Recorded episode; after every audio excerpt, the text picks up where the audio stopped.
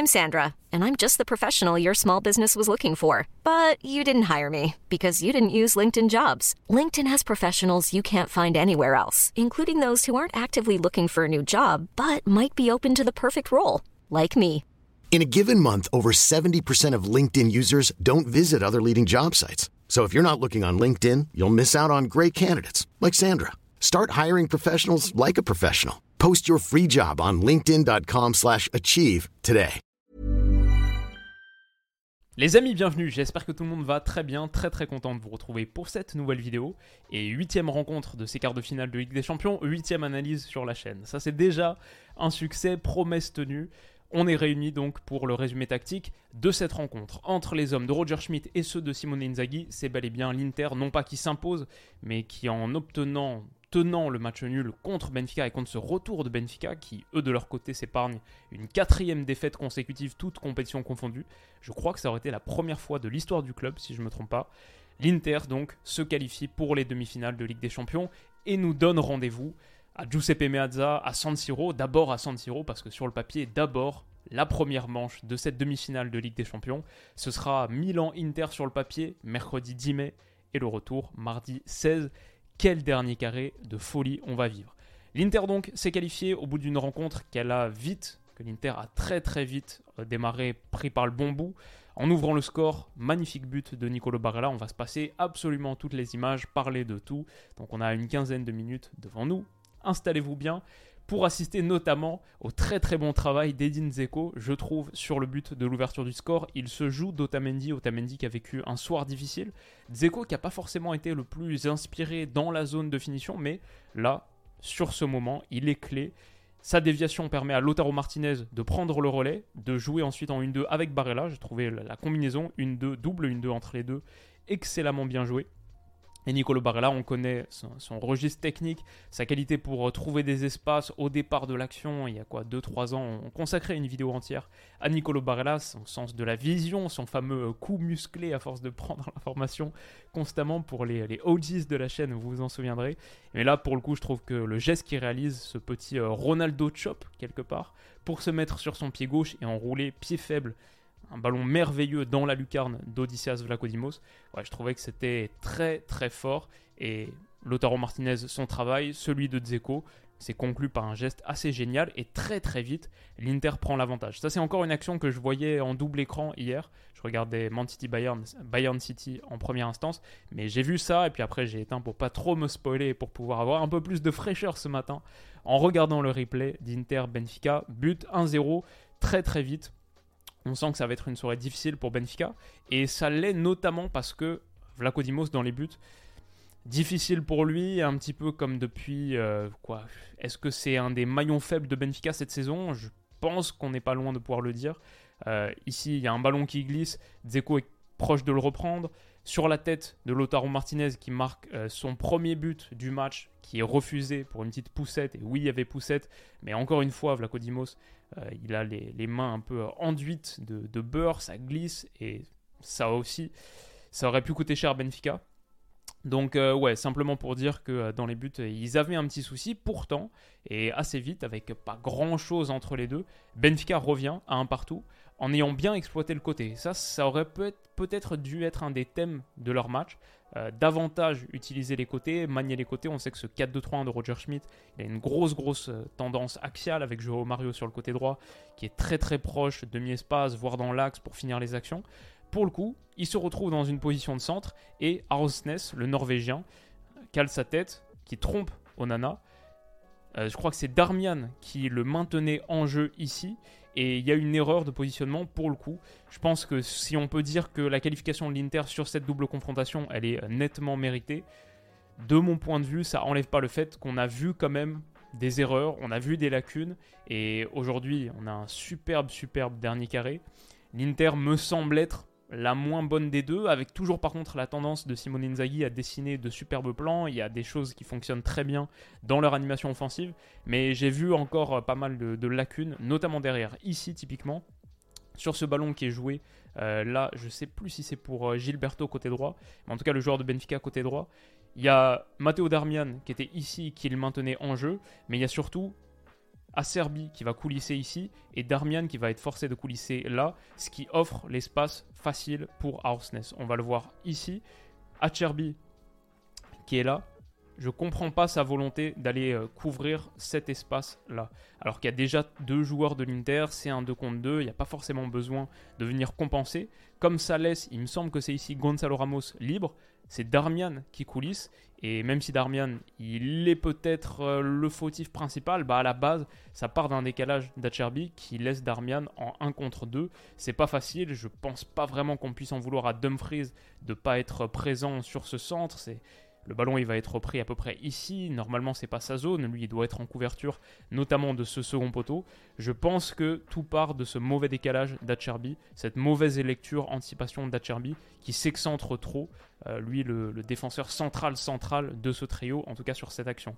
Et du coup au moment du centre, eh ben, comme on l'a signalé, Darmian il est obligé de couper ici, de venir sur Gonzalo Ramos. Et Arsnes, au point de pénalty, est libre, seul, peut reprendre cette tête croisée qui permet à Benfica de revenir dans le match. Et là, un partout, juste avant la mi-temps, ça change un petit peu la donne quand même. Euh, il n'y a plus qu'à en marquer deux pour arracher au moins la prolongation. Malgré les bonnes percées de Lautaro Martinez, qui je trouve a fait un bon match, il a raté 2-3 trucs, mais par exemple ici, il menace, sa frappe, elle, est, elle passe de pas trop loin à côté. Il était plutôt tranchant sur les moments de transition de l'Inter. Il s'est très bien battu aussi sur la pression haute. Là, on le voit surgir sur Vlacodimos, réussir un tacle. Euh, beaucoup de combativité, de harne pour un gars qui avait beaucoup à prouver et qui mérite son but pour moi. Je pense que le, bon match de Lautaro Martinez, c'est un des vrais axes de satisfaction de l'Inter et quelque chose qui, m'a fait plaisir à voir. Pour autant, je pense que par rapport notamment au Milan qu'on a vu hier, qu'on a analysé hier euh, contre Naples, hier matin, je pense qu'il leur manque la même qualité de euh, percussion, de vitesse sur les phases de transition. L'Inter est très bon pour faire euh, notamment ses attaques depuis le demi-espace sur du jeu placé. Bastoni, on va en parler tout à l'heure. Euh, aller chercher l'oblique, la double oblique, comme ce qu'on mentionnait dans le match aller. Par contre, quand il faut exploser dans la transition, sur les moments de transition, bah oui, euh, Henrik Mkhitaryan, c'est pas Raphaël Leao et malheureusement, malheureusement, ça se voit un peu pour l'Inter qui a eu du mal à convertir ces moments où Benfica était très haut, notamment en seconde période, où il sort Gilberto.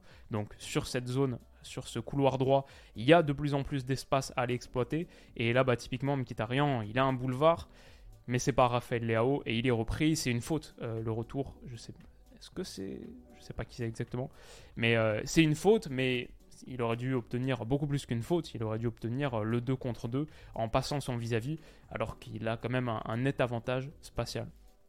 Aussi sur cette situation typiquement, Lotaro Martinez, Dzeko 2 contre 1, ça ça doit aller au fond, et peut-être qu'avec Milan, qui a très très bien exploité les transitions contre Naples avec Raphaël Leao, mais aussi on s'en souvient au match aller, euh, Ismaël Benasser à la conclusion, euh, c'est quelque chose qu'ils réussissent très très bien. Bah, L'auteur Martinez, sa passe, elle est totalement ratée et interceptée en 1 contre 2. C'est une vraie, vraie erreur. Et l'Inter doit progresser sans doute sur cette phase du jeu dans la perspective de son affrontement dans 3 semaines. Sinon, voilà, euh, Benfica au retour des vestiaires, sortie de Gilberto, comme on l'a dit, entrée de David Neres, qui aurait peut-être dû euh, jouer dès le départ. Benfica qui avait quand même besoin de, rattraper deux buts et ils passent à trois derrière. Ils sont bien plus menaçants, je trouve, pendant un bon quart d'heure, de la 45e à la 60e à peu près, notamment avec David Neres, Planax qui trouve des bons renversements, la largeur est mieux exploitée et grosso modo on trouve une équipe beaucoup plus entreprenante. L'Inter souffre, recule pas mal. Peut-être que ce qui a manqué à Benfica du coup, c'est euh, des performances de haut niveau de leurs joueurs stars. Si l'organisation structurelle elle était meilleure en seconde, les performances individuelles, par exemple, d'un Gonzalo Ramos, d'un Joao Mario, d'un Rafa Silva, mais peut-être plus que tout Joao Mario qui m'a beaucoup déçu sur cette double confrontation. On en attendait tellement son retour contre l'Inter, etc.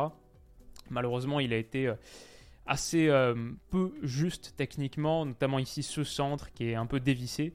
Très très peu de gestes euh, importants réussis dans le dernier tiers par Joao Mario. Et du coup, l'Inter, après avoir un peu laissé passer l'orage, va réagir avec une de leurs phases les plus classiques. Bastoni dans ce demi-espace qui peut s'infiltrer, on sait qu'il aime porter, j'ai quasiment quasiment le même screenshot au match aller, j'en suis sûr, cette portée de Bastoni dans ce demi-espace, dans ce couloir, avec de l'autre côté des possibilités pour donner ses ballons euh, bien brossés. Il a un très très bon pied gauche pour aller envoyer ses centres. Dumfries, euh, Lotaro, il me semble que c'est Edin Zeko là, qui propose des appels ici, dans cette zone. Pour le coup, le centre de Bastoni qui est très très bon, bien fouetté, bien brossé, bien travaillé pour Edin Zeko. Il va pas trouver preneur. La tête de Zeko, en tout cas, elle passe de peu à côté. Et j'ai trouvé aussi Zeko manquer un petit peu de, justesse dans son dernier geste. Quelque, chose qu'il doit corriger. Lui qui, je crois, n'a pas marqué depuis 17 matchs, toutes compétitions confondues, si je ne me trompe pas. Mais en tout cas, ce, cet Inter qui menaçait, et là on a vu aussi le problème de l'approche de Roger Schmidt, le changement de Gilberto pour David Neres, bah oui, c'est vrai que c'était quelque chose qui soulignait en conférence de presse d'avant-match. Il va falloir attaquer de manière équilibrée avant tout. C'est la Ligue des Champions. Tu peux pas te permettre de vouloir rattraper ton déficit dès le départ, partir un petit peu euh, tête, tête baissée. Là, c'est vrai qu'on voit le petit déséquilibre qu'il y a sur ce côté, sur ce flanc, et l'Inter a pu en profiter. Bastoni, on l'a montré tout à l'heure.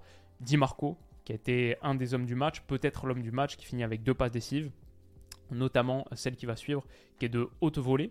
Là, il menace, donc c'est typiquement la situation qu'on voyait tout à l'heure. Comme, on, Benfica sait que l'Inter est capable d'aller envoyer ses ballons comme Bastoni, comme Di Marco ici, pour les quatre gars qui sont à la réception, qui sont à l'opposé, ce jeu oblique, ça libère aussi de l'espace. Cette menace là-bas, elle libère aussi, je trouve, beaucoup d'espace côté ballon. Et on va le voir avec l'appel de Mkhitaryan qui peut s'infiltrer dans une zone où finalement euh, c'est quasiment du, du 2 contre 1. Là, il vient apporter la supériorité numérique en tout cas. Une fois que c'est fait, peut remiser. Très bon travail de Mkhitaryan, là aussi il faut le dire, parce que ce 2 contre 2, il faut réussir à le gérer. Bonne projection derrière de Di Marco, c'est un 1-2 somme toute assez classique pour l'Inter. Euh, ce, ce, jeu en triangle auquel on va assister, hop, ici. Mais c'est très très bien réalisé par les deux, et Di Marco aussi trouve un excellent centre pour Lotaro Martinez qui met fin à sa disette. 9, matchs sans but pour lui, il me semble. Ça fait plaisir de le voir retrouver le, chemin des filets. Très bon centre de Di Marco, la réaction de Lotaro, l'embrassade avec Joaquin Correa qui lui aussi, lui aussi euh, va marquer un but qui, le soulage énormément à titre individuel. Reprise un petit peu de, l'intérieur du tibia, euh, Stephen Zang, le groupe Soning qui exulte. L'Inter reprend l'avantage et là pour moi le match est plié. Là c'est vraiment terminé. À 1-0, à 1 partout, il y avait un partout, il y avait encore quelque chose à faire pour Benfica. Là, à 2-1, il reste moins d'une demi-heure. C'est terminé. Giuseppe Meazza ne s'y trompe pas. Tout le monde sort son, smartphone et son flash dans une animation assez sympathique. Et derrière, on a 2-3 trucs en plus. Le but de Joaquin Correa, encore une fois, encore une fois, le même schéma que, les trois dernières actions de l'Inter qu'on a montré, avec de la menace à l'opposé, mais dans le demi-espace, un gaucher qui peut menacer avec cette proposition, cette possibilité de centre. Là, qui décide de jouer plutôt sur du jeu intérieur. Joaquin Correa qui élimine Otamendi. Otamendi qui a été en grande souffrance pour son match, euh, ce match de retour pour lui. Euh, grande, grande souffrance, battu 3-1. Derrière, l'Inter montre qu'il y a encore des choses à corriger. Euh, Brozovic, par exemple, qu'on est habitué à voir avec un pied tellement sûr, bah, il y a des renversements de jeu comme ça qui sont totalement ratés. Et David Neres surgit il aurait pu permettre à Benfica de revenir à 3-2 encore plus tôt dans le match. Sa frappe heurte le montant avant de toucher la tête d'Onana, qui, je crois d'ailleurs, a quelques séquelles sur la suite. Mais derrière, Benfica marque le but du 3-2 sur ce coup franc tapé par Grimaldo, repris de la tête, pleine lucarne, et ensuite le 3 partout. Là, de Moussa qui est entré en cours de jeu quelques minutes plus tôt. Ça change rien, c'est très très anecdotique, mais ça montre que l'Inter, euh, bon, arrive sur ce dernier carré de Ligue des Champions en étant pour moi, euh, l'équipe la plus faible des quatre, avec le moins de certitude des quatre. Et pourtant, l'AC Milan, je pense que l'AC Milan est favori sur la double confrontation. Après, l'Inter, on laissait toujours capable de, concocter des plans tactiques euh, très bien adaptés. C'est pas pour rien que euh, voilà, Inzaghi, Pioli en quart de finale de Ligue des Champions, en demi-finale de Ligue des Champions, c'est pas pour rien qu'on les retrouve à ce niveau. Ça va être tactiquement des affiches euh, fascinantes. Et il faut dire que l'Italie, on a parlé de ces clubs, que ce soit en Ligue des Champions, que ce soit en Europa League, même en Conference League avec la FIO.